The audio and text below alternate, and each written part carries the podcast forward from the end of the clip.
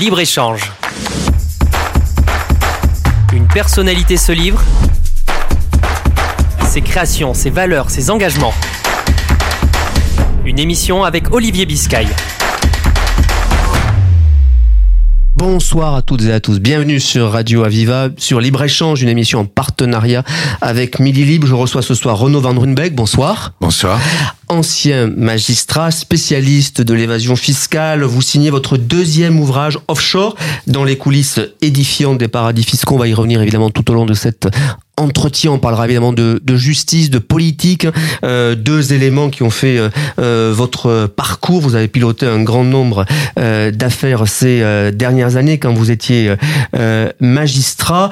on va évidemment y revenir. Un mot D'abord, pour démarrer cet entretien, Renaud Van Runbeck, pour parler des paradis fiscaux. Paradis fiscaux égale la fraude. Comment se porte la fraude en France?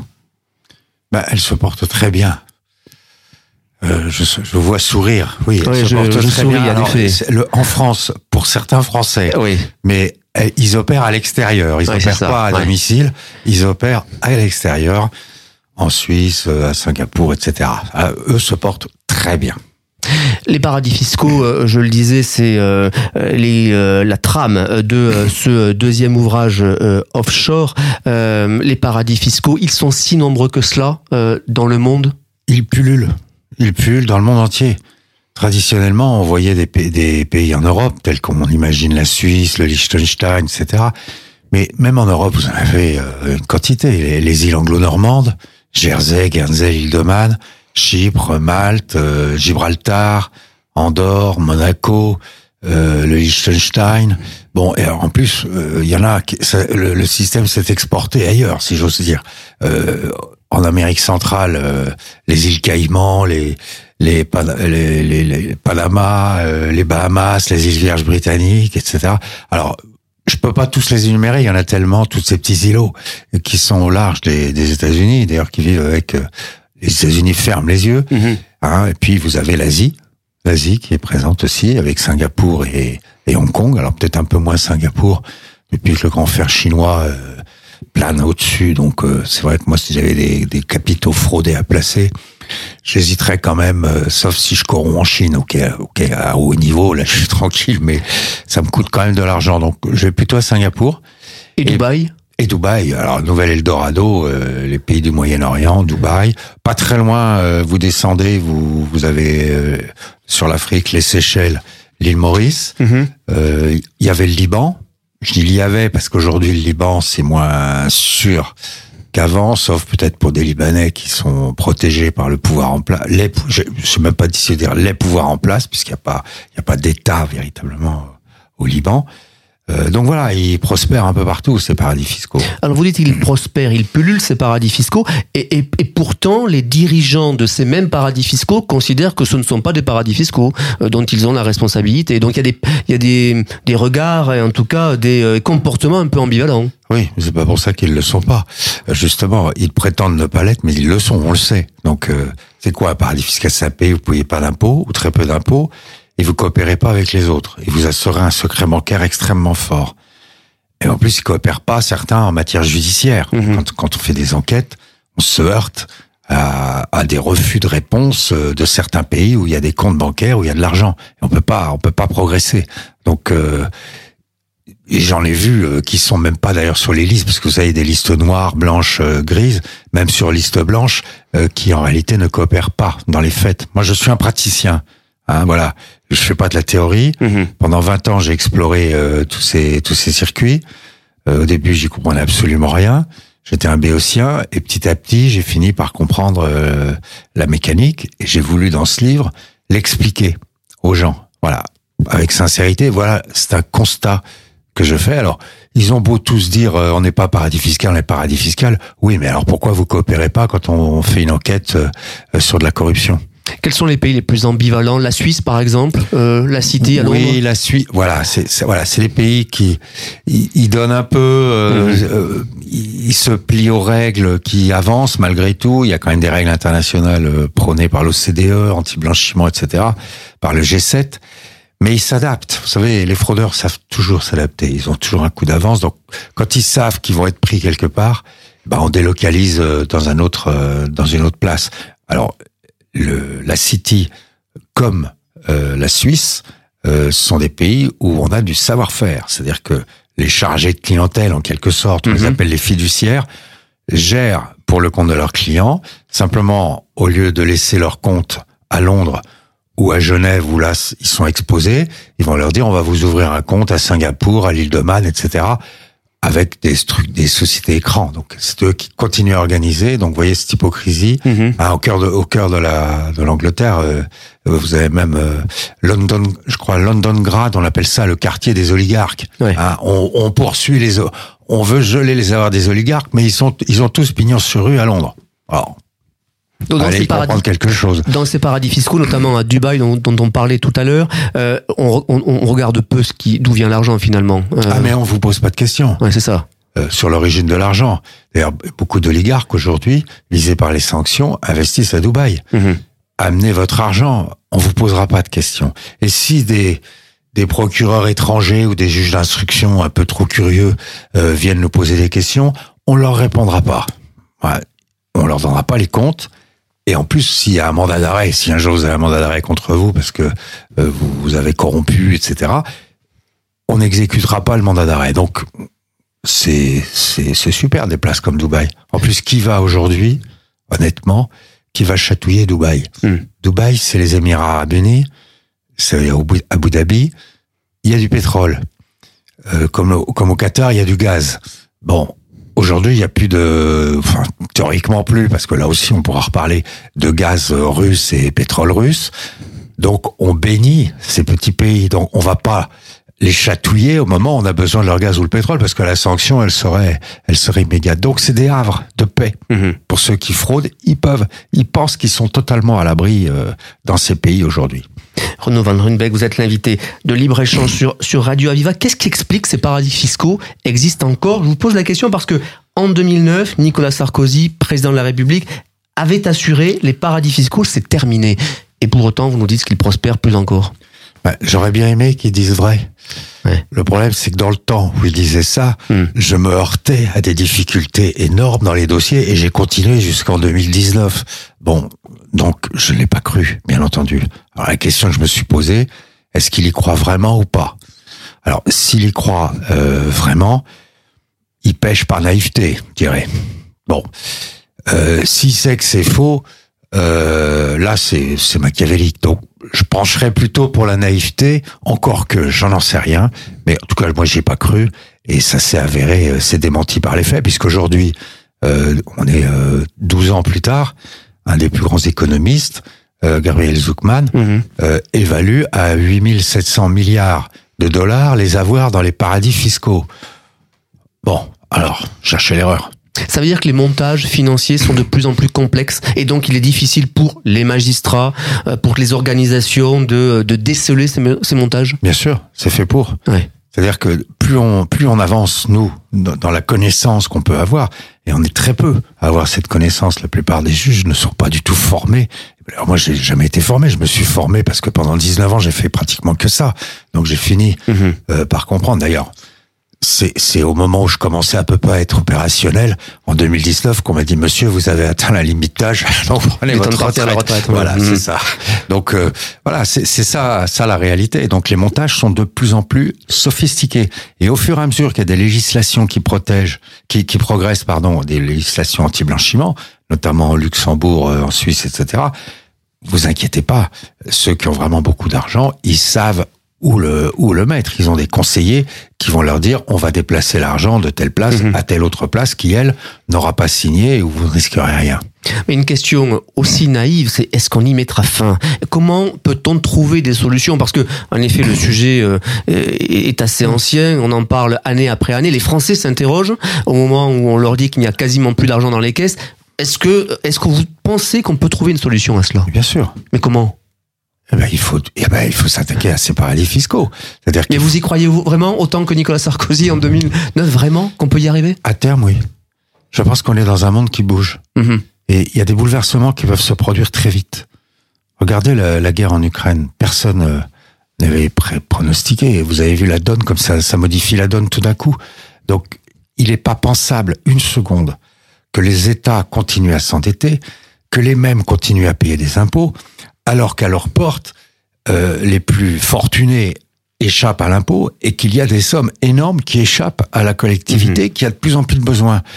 C'est un constat objectif. Donc les États, à un moment donné, réagiront. Il faudra peut-être un scandale, je ne sais pas ce qu'il faudra, mais je, je suis persuadé qu'à un moment donné, ça explosera.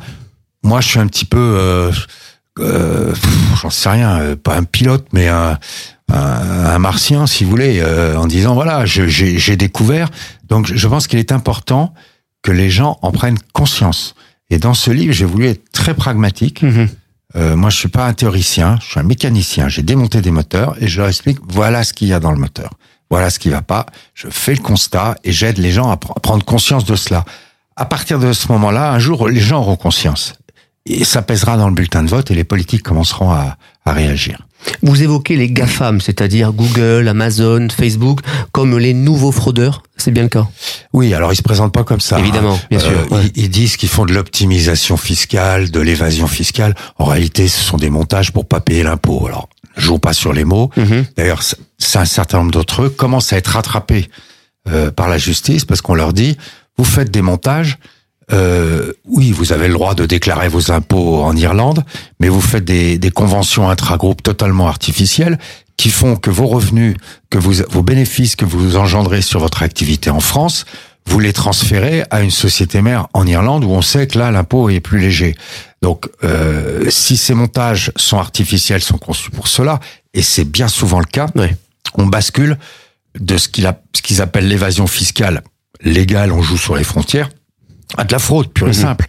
Le gouvernement français a pris conscience de ce sujet et prend des dispositions euh, au travers du ministère des Euh, Finances ouais, alors ou là, trop faiblement pour vous? Bah, bien sûr, trop faiblement. Euh, quand je- là, les, les deux décisions qui ont été rendues, c'est c'est Bercy et, et le parquet national financier qui ont sanctionné les deux entreprises. Une troisième y a échappé.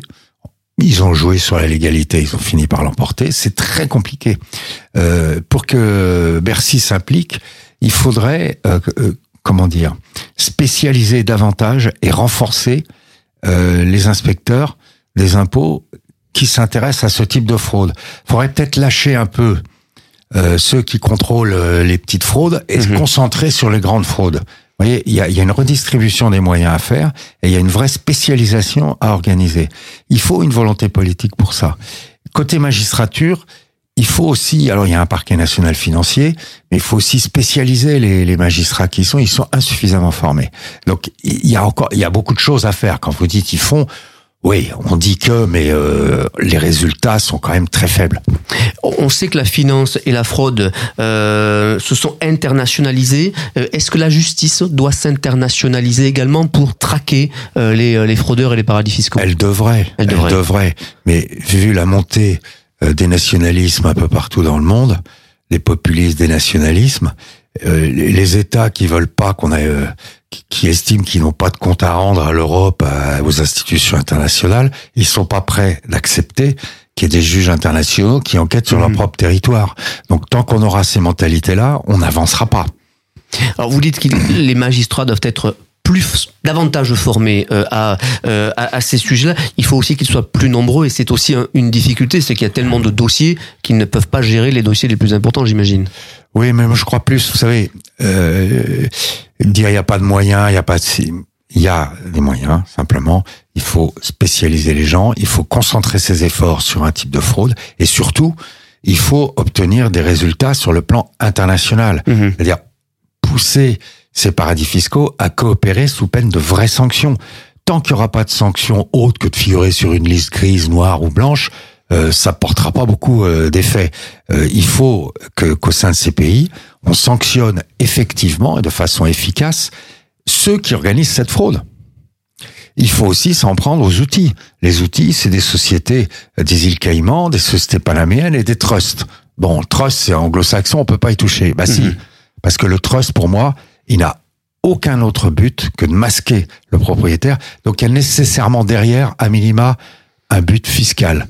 Moi, si j'achète une maison euh, demain euh, sur la côte d'Azur, d'abord, je pourrais pas l'acheter euh, 30 millions d'euros, mais supposer que j'ai les moyens d'acheter une maison Mhm. à 30 millions d'euros, je l'achète à mon nom. J'ai pas besoin d'un trust. Mhm. Pourquoi ces gens-là font-ils appel à des trusts? Pourquoi mettent-ils leurs œuvres d'art qui valent des fortunes dans des trusts? Pourquoi c'est pas leur nom, tout simplement? C'est parce qu'ils veulent pas payer de droits de succession, parce qu'à minima des, de l'argent qui est fraudé fiscalement, et parce que aussi ils veulent cacher l'origine des fonds, parce que l'origine est douteuse, voire frauduleuse. Donc tous ces outils existent. Tant qu'on s'attaquera pas à ces outils et à ceux qui les mettent en place, bah, je veux dire, on, on aura, oui, bah, on pourra dire on supprime les paradis fiscaux et ils continueront à vivre. Donc vous le dites, il faut une volonté politique. Est-ce qu'Emmanuel Macron a cette volonté politique? Vous qui avez vu euh, quantité de chefs d'État euh, ces dernières années? Non, j'ai pas le sentiment euh, qu'Emmanuel Macron ait, ait pris ce problème euh, à bras le corps. Je vois, mais pas, pas lui, pas lui en particulier. Je veux dire, Mhm. euh, dans la classe politique, euh, j'ai pas vu de- d'engagement de, sur les sur les programmes électoraux fort euh, dans ce sens-là. On a l'impression que bah oui, c'est c'est comme ça, mais on on sait pas trop. Et puis euh, peut-être aussi le, le sentiment que tout ça c'est lié à la mondialisation et que si on commence à vouloir réguler euh, ce qui se passe sur cette planète, euh, on, on va plus en profiter. Voilà, je crois que c'est cette idée-là un peu diffuse qui existe. Il faut en sortir parce que je ne suis pas contre le libéralisme. Euh, ni contre la mondialisation, je suis contre la fraude. Pas tout à fait pareil. C'est pas tout à fait pareil, en effet. Renaud Van Runbeck, je le disais, ancien magistrat spécialiste de l'évasion fiscale. Vous euh, signez votre deuxième ouvrage, Offshore. Vous êtes notre invité ce soir. Je voudrais qu'on parle évidemment de, de justice, de, de votre parcours. Est-ce que par rapport à vos débuts, euh, euh, des changements importants à vos yeux euh, sont, sont apparus au niveau de la justice Euh, Vous avez traité un certain nombre d'affaires. On se rappelle Clearstream, Elf, Urba, notamment, évidemment, liées à, à la vie politique. Euh, est-ce qu'aujourd'hui, euh, ça a vraiment changé? On n'arrête pas de considérer que la justice spectacle s'est installée, que les magistrats euh, sont moins indépendants qu'avant. Quel est votre regard là-dessus? Non, pas du tout. Je pense qu'au contraire, il y a une révolution qui s'est faite. Euh, quand j'ai débuté dans la magistrature euh, dans les années 80, euh, on n'enquêtait pas Mhm. euh, sur les politiques. On n'enquêtait pas. Il y avait des financements politiques illégaux. Prenez tous les scandales que vous aviez jusque-là, ça remontait jamais. On n'avait que les lampistes, et encore parce qu'ils étaient montrés du doigt, sinon on n'enquêtait pas. On est quelques-uns à être allés dans- sur ce terrain-là. On s'en est pris plein. Euh, Ah oui, les politiques n'ont rien assumé. Absolument. Ils ont, ils ont dénoncé la- les juges qui ne faisaient qu'appliquer les lois. Mhm. Bon, en leur disant gouvernement des juges. On n'a jamais rien voulu gouverner, on a simplement voulu appliquer les lois qu'eux-mêmes ont votées à eux-mêmes. C'est-à-dire que c'est le principe euh, d'égalité. Donc j'ai connu toute cette évolution euh, sur une vingtaine d'années, trentaine d'années, où progressivement on est sorti de ce tunnel et où les l'action des juges, qui qui est pas que française, euh, il y a eu l'Italie, il y a eu l'Espagne, euh, il y a eu des, op- des opérations main propre, euh, étaient sous, ont eu le soutien de la presse, d'abord de la presse spécialisée, puis de la presse, et des citoyens. Et finalement, dans cette lutte, ils ont, ils ont gagné quelque part. Alors évidemment, euh, on ne doit pas tomber dans la justice spectacle Mhm. euh, au prétexte que on a les mains libres et qu'on on fait pas n'importe quoi. On applique la loi et on l'applique avec pro- avec un principe qui me paraît important de proportionnalité. C'est-à-dire que le- les juges ont beaucoup de pouvoir, mais ils sont encadrés par une cour d'appel. Il y a des recours, les avocats peuvent contester, etc. Donc on est dans un système euh, de droit. Mais il me paraît particulièrement sain. Et moi, je me suis battu toute ma vie pour Mhm. ça. euh, que la justice soit la même pour tous. Parce que c'est intolérable pour les gens de savoir que eux, on va les poursuivre et pas les autres. Vous parliez du parquet national euh, euh, financier, les mêmes politiques qui votent les lois, qui sont au gouvernement, euh, et qui parfois sont passés à l'Élysée, ne cessent de dénoncer les agissements des magistrats, du parquet. Qu'est-ce que ça traduit de la France et quelle incidence ça a sur le citoyen? Terrible, j'imagine. Oui, c'est mauvais yeux. parce que on attaque le, le lien social. Euh, on peut très bien euh, ne pas apprécier la décision de juge d'instruction, de procureur, mais si s'il faut les accuser systématiquement de parti pris, euh, c'est faux. D'abord, c'est pas, c'est plus vrai. Ça l'a été. Les, les, les procureurs à une époque, moi j'ai connu l'époque où ils étouffaient les dossiers. Donc quand vous étiez dans l'opposition, vous pouviez Mhm. effectivement dire ils sont guidés par le pouvoir et ou si vous étiez dans le pouvoir, ils sont protégés. Aujourd'hui, on peut plus dire ça. Aujourd'hui, on peut plus étouffer une affaire. Euh, Regardez l'affaire Cahuzac, regardez l'affaire Fillon, gauche comme droite, ce sont des affaires qui sont sorties dans la presse. D'abord, on a une presse beaucoup plus libre, qui en parle Mhm. beaucoup plus qu'avant, et la justice a pris le relais. Euh, Et elle a fait son travail. Alors après, on peut la critiquer, on peut dire ils en font trop, ils en font pas assez. De toute façon, euh, la justice, elle, elle, se fait critiquer euh, systématiquement.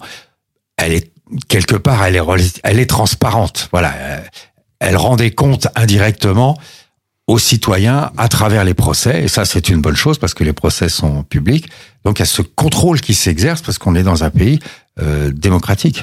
Les citoyens, cependant, euh, pointent souvent du doigt la lenteur des dossiers. On se rend compte qu'un dossier ouvert il y a dix ans va être traité euh, à peine aujourd'hui, oui. passe au tribunal aujourd'hui. On n'arrive pas à changer ça. Alors, il y a des lenteurs qui sont pas excusables. Hmm. Les dysfonctionnements de la justice. Il y en a d'autres.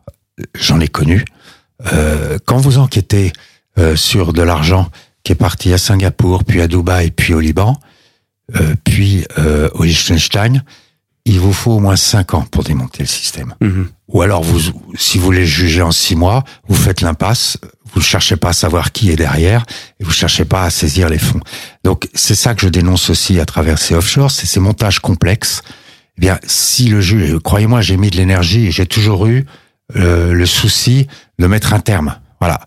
Donc j'étais toujours pris entre le souci euh, de creuser, d'aller le plus loin possible, d'expliquer pour permettre au tribunal de juger en toute connaissance de cause, et celui, il y a une lutte contre la montre quelque mhm. part. Euh, parce que au bout d'un certain temps, euh, les choses se dégradent, les gens vieillissent, et puis ça perd de, de son intérêt. On a des choix à faire. Euh, c'est triste à dire, mais c'est ça qui qui va pas dans, dans notre système de paradis fiscaux. Euh, pourquoi est-ce qu'il faut euh, un an pour obtenir un, relevé de compte à Singapour? Pourquoi est-ce que à Dubaï on ne répond pas? Quand on répond pas, c'est encore pire. On, perd la trace de l'argent, c'est-à-dire que l'enquête, elle est, elle n'aboutit pas et ça se terminera par un par un non-lieu qui satisfera personne évidemment. Renaud Van Runbeck, quelle est l'affaire qui vous a le plus marqué dans votre parcours professionnel? La première, l'affaire Boulin. Oui. Euh, J'étais jeune juge d'instruction. Euh, j'apprends un jour qu'un ministre sur lequel j'ai enquêté, c'est vrai, j'ai enquêté sur mhm. ses comptes, ce qui se faisait pas à l'époque d'ailleurs, mhm. c'est pour ça qu'il a dû penser que c'était pas normal qu'un petit juge rouge, à ses yeux j'imagine. Enquête sur ses comptes alors qu'il est ministre en exercice, donc quelque chose qui allait pas. Euh, donc j'apprends sa mort euh, le, le, premier jour et le lendemain euh, est publié une lettre qu'il a écrite euh, dans laquelle il m'accuse bah, de juges ambitieux, voulant faire un carton sur un ministre, et ayant conclu un pacte avec un escroc, entre parenthèses, qui était son ami, qu'il avait toujours protégé. Et là, ça a été très dur parce que j'ai vu toute la presse arriver. J'étais à Caen à l'époque, j'étais jeune. Et je me dis, mais il me tombe dessus, euh, j'ai fait mon boulot. Et là, je me suis vraiment prostré, fermé. ça a été très dur je me suis dit, est-ce que t'en as pas fait trop? Est-ce qu'il fallait pas? C'est pour que ça se termine comme ça. Et puis finalement, euh, j'étais soutenu spontanément par les, magistrats du tribunal. Je me suis dit, mais je, pouvais, je peux pas étouffer. C'est ok, c'est un ministre, mais je peux pas étouffer parce qu'il est ministre. Donc je n'ai pas cédé. J'ai eu le, le, Conseil supérieur de la magistrature qui, qui a enquêté sur moi. Ils ont conclu très vite qu'il y avait, qu'il y avait rien à me reprocher. Et l'affaire finalement a été jugée et, et l'affaire, cette affaire de terrain dramatuel a, mhm. est, est, passée. Voilà. Donc ça a été le baptême du feu. Euh, L'affaire Clearstream n'a pas été euh, ah, une affaire euh, marquante parce que la pression était considérable à un moment politique majeur. Ouais. Si si, parce que là, euh, ça a duré six ans. Ouais. Et j'avais le sentiment d'avoir mal agi quelque part, de m'être fait avoir, de pas avoir eu suffisamment de lucidité pour pour comprendre que ces fichiers qu'on va y communiquer hmm. étaient falsifiés alors qu'ils avaient toutes les apparences de la réalité. Ce qui m'a sauvé, euh, c'est que malgré ces apparences, j'ai fait mon travail de juge. C'est-à-dire que j'ai cherché à savoir si c'était vrai ou pas en cherchant des preuves. C'est-à-dire que j'ai fait des demandes euh, en Colombie, euh, dans les pays qui étaient cités dans ces fichiers, et c'est moi qui ai apporté la preuve qu'ils étaient faux. Donc ceux qui s'en sont pris à moi, je dis pas qu'ils auraient dû me remercier, mais j'ai quand même fait le boulot et j'ai dit stop. J'ai moi-même apporté la preuve que c'était faux. Mais j'ai quand même été poursuivi par le pouvoir politique pendant six ans. Et ça, je peux dire que ça a été, euh, ça a été dur. Et on a envie de renoncer dans ces cas-là? Parce que vous avez quand même traité l'affaire Clearstream, on le rappelle, Elf, Urba était une très très grosse affaire au sein du Parti socialiste. Enfin, c'est des moments de pression et des moments où, euh, où, enfin, tout est bousculé tout de même. Oui, mais je veux dire une chose. Pendant ces six ans où on me poursuit, où on me persécute, on me donne l'affaire Kerviel et l'affaire de Karachi. Alors, pas, pour quelqu'un qui a mal agi, euh, cherchez l'erreur. Vous êtes optimiste pour les successeurs de Renaud Van Runbeck, qui reste un des magistrats euh, exemplaires dans ce pays? Mais je pense que euh, on est quelques-uns à avoir tracé une voie. Ouais. Euh, ça a été dur, l'accouchement a été difficile, mais maintenant la voie est tracée, donc les jeunes euh, peuvent y aller, mais pas faire n'importe quoi non plus. Euh, c'est pas parce qu'on a un dossier avec un politique qu'on va tout de suite euh, se faire mousser entre guillemets. On fait son travail comme pour les autres, ni plus ni moins. C'est un principe d'égalité et il faut garder ce, principe aussi de euh, de liberté d'appréciation et d'indépendance. La presse, quelquefois, va pousser euh, les feux dans un sens. On lit la presse, mais on met toujours de la distance. Les policiers vont peut-être pous- pousser dans un sens aussi, mais ils peuvent se tromper. Et le juge peut se tromper aussi. Mhm. Il faut qu'il doute en permanence et qu'il écoute, et qu'il observe et qu'il vérifie. C'est ça le- la, la- la vraie euh, finalité. Donc, il y a une liberté, mais c'est une liberté responsable quelque part. Et les réseaux sociaux probablement ont, ont tout changé, que vous aviez à peine au début de ces affaires, ou pas du tout, en tout cas Internet, au moment des grandes affaires dont on vient de parler. Non, pas du tout. J'ai pas, Ouais. j'ai pas connu, euh, j'ai pas connu ça. Mais je pense que euh, vis-à-vis des réseaux sociaux, euh, là, il faut, faut être encore plus prudent. C'est-à-dire qu'il peut y avoir quelquefois une information qui peut être intéressante à, à vérifier. Mais si on commence à, à vérifier tout ce qu'écrivent les, les réseaux sociaux, euh, on n'en sort pas. Merci Renaud Van Rudbeck, spécialiste de l'évasion fiscale, euh, ancien magistrat. Vous signez votre deuxième ouvrage, euh, Offshore dans les coulisses euh, édifiantes des paradis fiscaux. Euh, passionnant et, et glaçant. Merci beaucoup. Merci. Très bonne soirée. Merci, Merci. à tous. Libre-échange. Une personnalité se livre. Ses créations, ses valeurs, ses engagements. Une émission avec Olivier Biscay.